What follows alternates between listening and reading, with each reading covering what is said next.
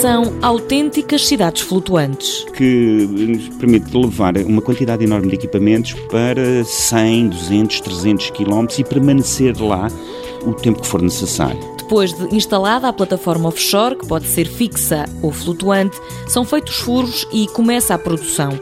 Um trabalho duro, como revela Amilcar Soares, o coordenador do Centro de Recursos Naturais e Ambiente do Instituto Superior Técnico. Trabalhar em termos da plataforma é muito duro, aliás, os contratos lá são contratos de um período lá, o mesmo período equivalente em terra, de férias, digamos assim, porque são condições muito duras de trabalho extraordinariamente bem remunerado e com riscos mínimos, não há muitos riscos. As tecnologias de exploração e produção utilizadas nas plataformas têm sofrido uma evolução constante. Neste momento, que era impensável há 15 anos atrás, já se explora com lâminas de água acima dos 2 mil metros, são chamados os reservatórios de águas ultraprofundas.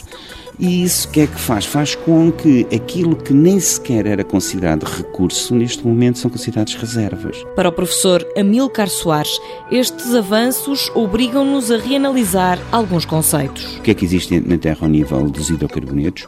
Petróleo e gás, e não só, e os recursos não convencionais, os chamados gás xistosos ou shale gas mas também vai nos obrigar a repensar um bocado a estratégia do resto das energias, das chamadas energias renováveis. Como é que nós vamos, vamos esticar e projetar as energias renováveis ao longo do nosso tempo?